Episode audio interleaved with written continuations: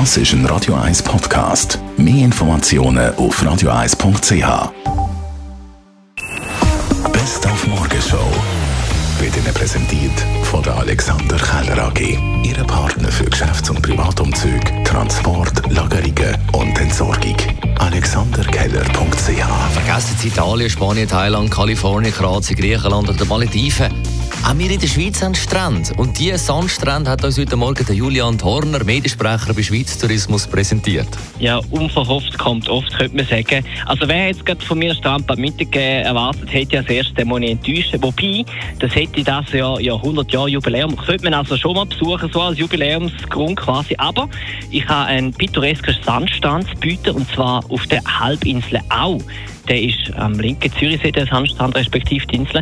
Und äh, der Sandstrand selber ist nur ein kleiner Fußmarsch vom Schiffsteg entfernt. Dort. Also man kommt wunderbar mit dem Schiff an und ist dann so von Bäumen umrahmt. Also es ist fast ein bisschen Karibik in der Schweiz. Man könnte sagen, äh, Zürichs Antwort auf äh, Guadeloupe zum Beispiel. Und auf dem Sand verbrennen sie sich die Füße nicht.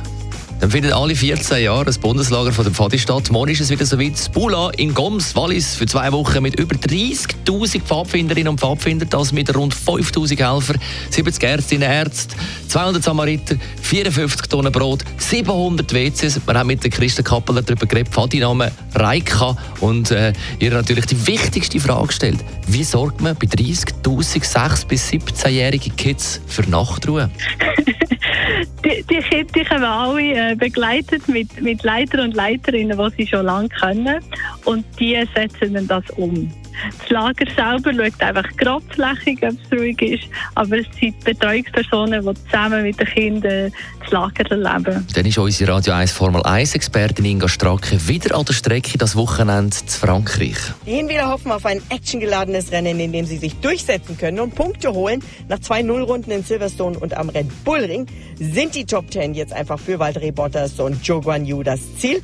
Bottas mag den Kurs. Er stand hier 2019 auf dem Podium, damals noch mit Mercedes. Für den Wahlmonegassen ist es ein Heimrennen. Joe Guan Yu kennt den Kurs von der Formel 3 2016 und der Formel 2 2019. Und der Chinese glaubt, dass die Hinwiler ein gutes Wochenende haben können. Er will vor allem an die gute Performance von Kanada anknüpfen und Punkte holen. Die Morgenshow auf Radio 1.